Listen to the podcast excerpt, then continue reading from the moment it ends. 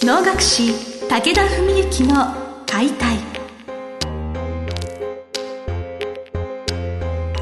日本の伝統芸能能楽。それはユネスコ無形文化遺産にも登録された我が国を代表する舞台芸術。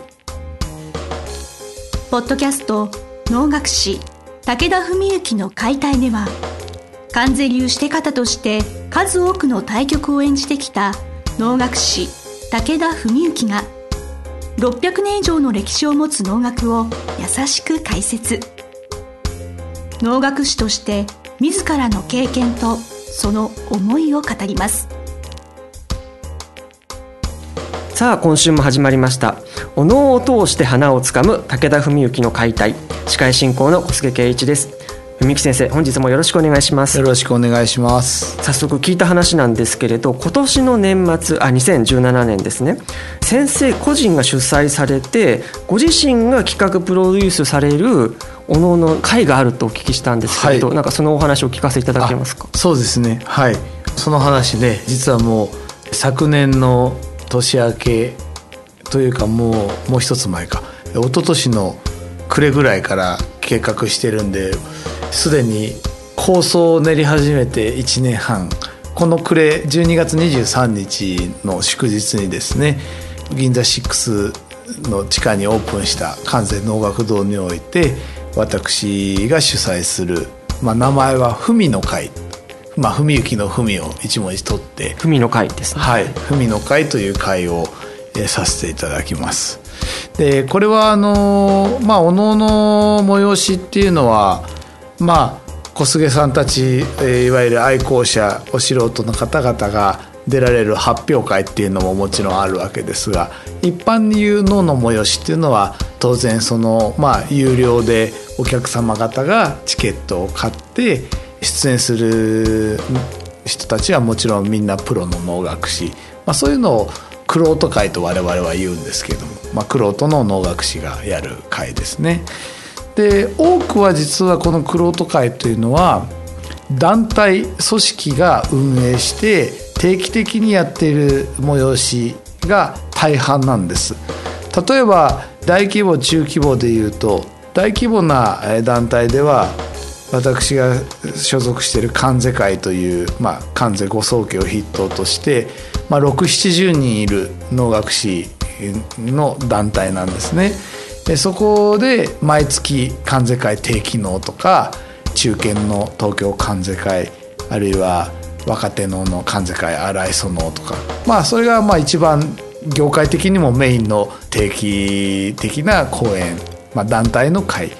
もうちょっと規模を小さくすると中規模的な会で武田一門、まあ、武田の親戚や弟子玄人弟子で組織している法の会、まあ、そんな会もやっております、まあ、これは年間に5回やってるんですけど。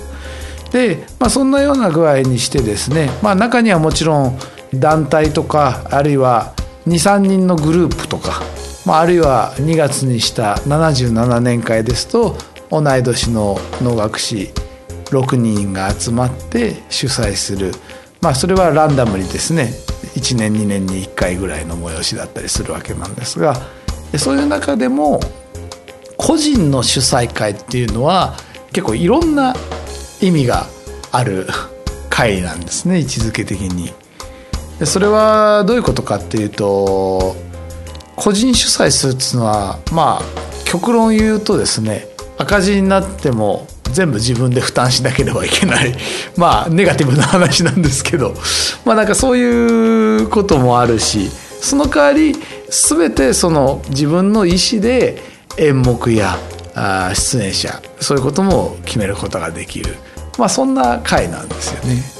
私から質問で、はい、その今年で30最後のお年だって私言ってるんですけれど、えーはいはい、そのそれより前にやろうと思ったりあるいは40超えてからやろうだったりとかいろんな可能性があったと思うんですけど今年やろうと思ったきっかけみたいなものってあるんですか、い、いい質問ですね。はい僕はね実はもう二十歳過ぎぐらいからいろんな催しの可能性を考えていて誰かとやる自分一人でやるまあある一人の人とやるのとかグループでやるとか。まあ、そういうのを実は最初に実現されたのは77年会なんですよ。30歳の時に始めた。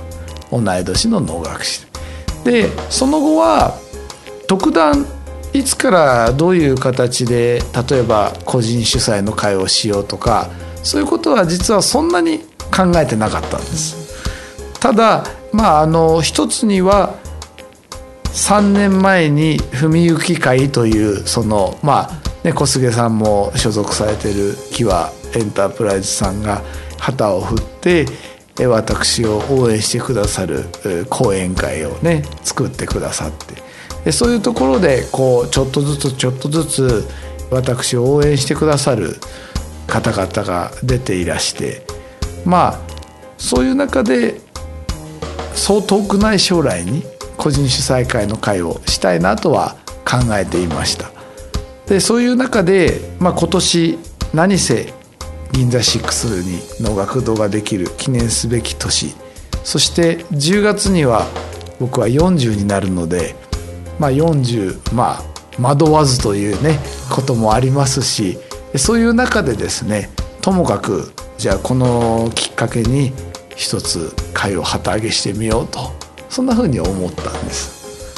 その時期が来たぞっていうことが大きいのかもしれません。やっぱ不惑ということもあるかもそうですね。はい、はい、あのやっぱりそういう面で個人主催の会の特徴を一つ言いますと、まあ、これはちょっと観念的な感じの説明になってしまうかもしれないんですがすごくざっくりと大きく言うとその主催する能楽師の全てが反映される会と言ってもいいんじゃないかと思います。反映される全部出さなくちゃいけないし、まあ、その会そのものが先生を表すわけですよね。そうですそうですそういうことなんです。それは当然演じられる舞台、まあ、僕自身もそうですし何せ共演していただく方々も全て要するに自分が選んでお願いしてるわけなので例えばですよいい例の方で言えばじゃあ武田文幸がやっているしてに対して自衛隊も林もすごくなんかマッチして盛り上がってましたね。それは当然その方々が素晴らしいから僕はお願いしているわけであって まあその逆もあるかもしれない。ね、でもそれ選んだのは自分なわけですからっていうこと。つまりその総合プロデュースであり総監督であるからあらゆる責任も自分が負わなければいけない、はい、そうですね。でもっと言えばお客さんサービスの面とかもうちょっと現実的な話をすれば例えば切符代からね実際それでどれぐらいちゃんと売れるのか空席だらけになるのか、うん、そういうのも全てが問われる。全てが出てしまう。まあお客様方がじゃあ帰りに笑顔で帰ってくださるのか。あるいは出演した能楽師が笑顔で「お疲れ様って言ってくださるのか。そういうことも全て自分で考えてね企画制作する。まあそういうことなんですよね。それが個人会だと思います。意気込みとかってどんな今お心持ちと言いますか、はい。あの何せね僕はあの大きなことする時は割と時間をかけて練る人間なので、はい、まあ、催しをするということに関してはもう二十歳からいろいろ考えてきてますけど先ほどね申しましたように、まあ、個人会ということも実は一昨年のね最後ぐらいに決めてやっぱりやるからにはねともかく満席にしたいし、うん、お客様にね満足して帰っていただきたい。そういう中で演目というのは当然とても大事になってくるんですけど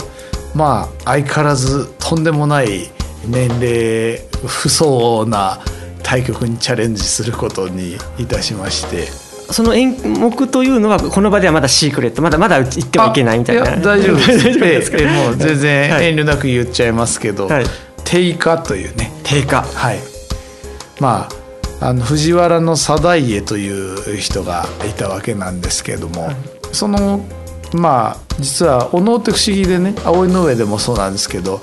曲名の人物はお能には登場人物として出てこなくって。て、えー、だからそれみんな定家さんが定家教がねあのして主人公なのかなって思われると思うんですけどそうじゃなくてその禁断のね愛というかその相手の触手内親王というね女性なんですね。まあ要するに天皇家のね方なわけなんですけどその触手内親王の幽霊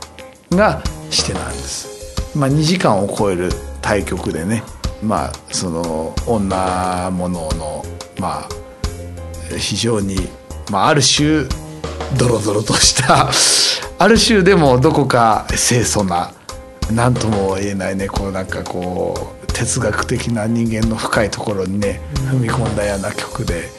まあ正直僕もこれはどんなに早くたって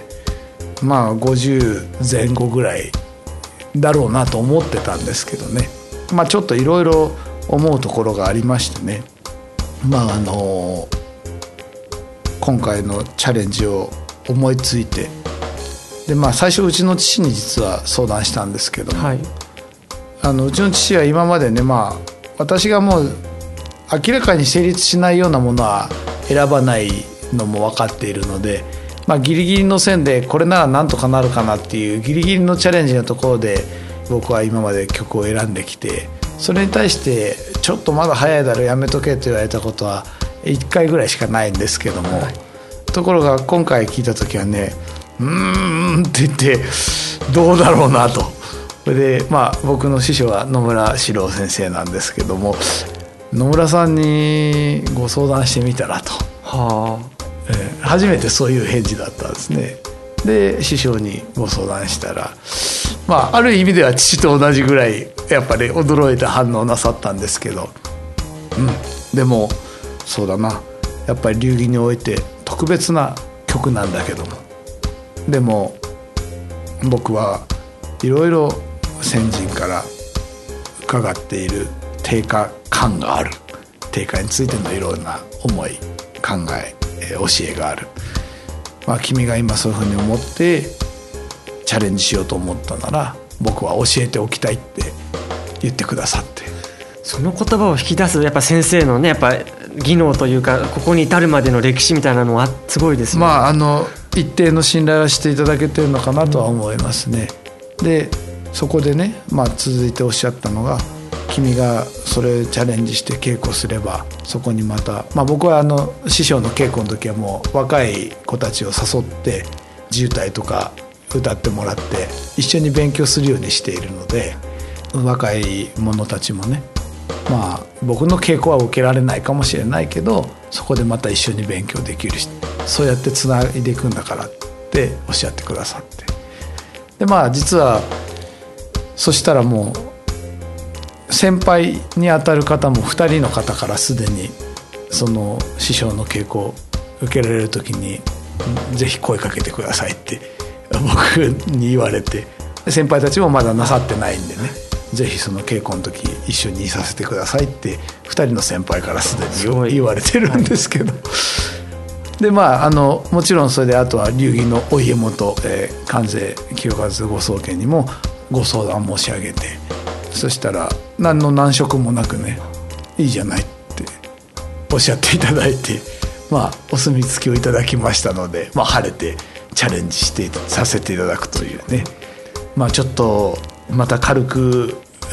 いいか悪いか分かりませんが業界をざわつかせるチャレンジと言っても過言ではないと思います。先生はもう業界をざわつかせるために頑張っていただかないとっていうところなので、はい、応援させていただきたいと思います、ね、はい、やっぱそのそれから今のエピソードからしてどれだけの対局かということもねやっぱ皆さんお分かりいただけたかと思います、はい、はい、この文の会につきましてはちょっと次回もなんかもう少しその裏楽屋話みたいなこともお聞きしたいので、ねはい、ちょっと本日はちょっとこの辺でお時間も来ましたので、終わらせ終了させていただきたいと思います。先生本日もどうもありがとうございました。ありがとうございました。